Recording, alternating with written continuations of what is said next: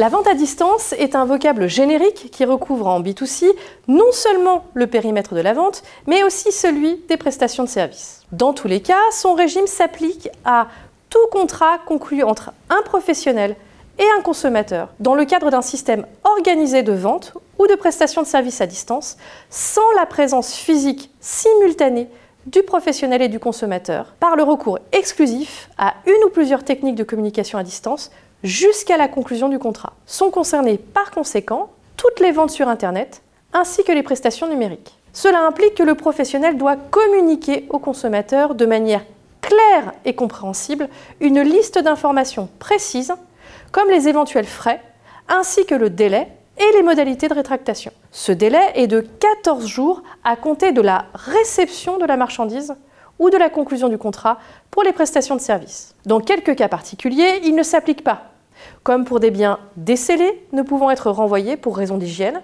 ou s'ils ont été personnalisés, ce qui empêche leur revente pour le professionnel. En outre, une confirmation sur support durable est exigée, c'est-à-dire sur tout instrument permettant au consommateur ou au professionnel de stocker des informations qui lui sont adressées personnellement afin de pouvoir s'y référer ultérieurement pendant un laps de temps adapté aux fins auxquelles les informations sont destinées, ce qui permet la reproduction à l'identique des informations stockées. Concrètement, il peut s'agir d'un PDF, mais pas d'un simple lien hypertexte. Le fournisseur doit exécuter la commande dans le délai de 30 jours à compter du jour suivant celui où le consommateur la lui a transmise si aucun autre délai n'est prévu. Il est interdit de précocher toute option payante. Plusieurs types de sanctions sont mises en place en cas de violation de ces règles. Sur le plan civil, les contrats conclus sont nuls et ne produisent aucun effet.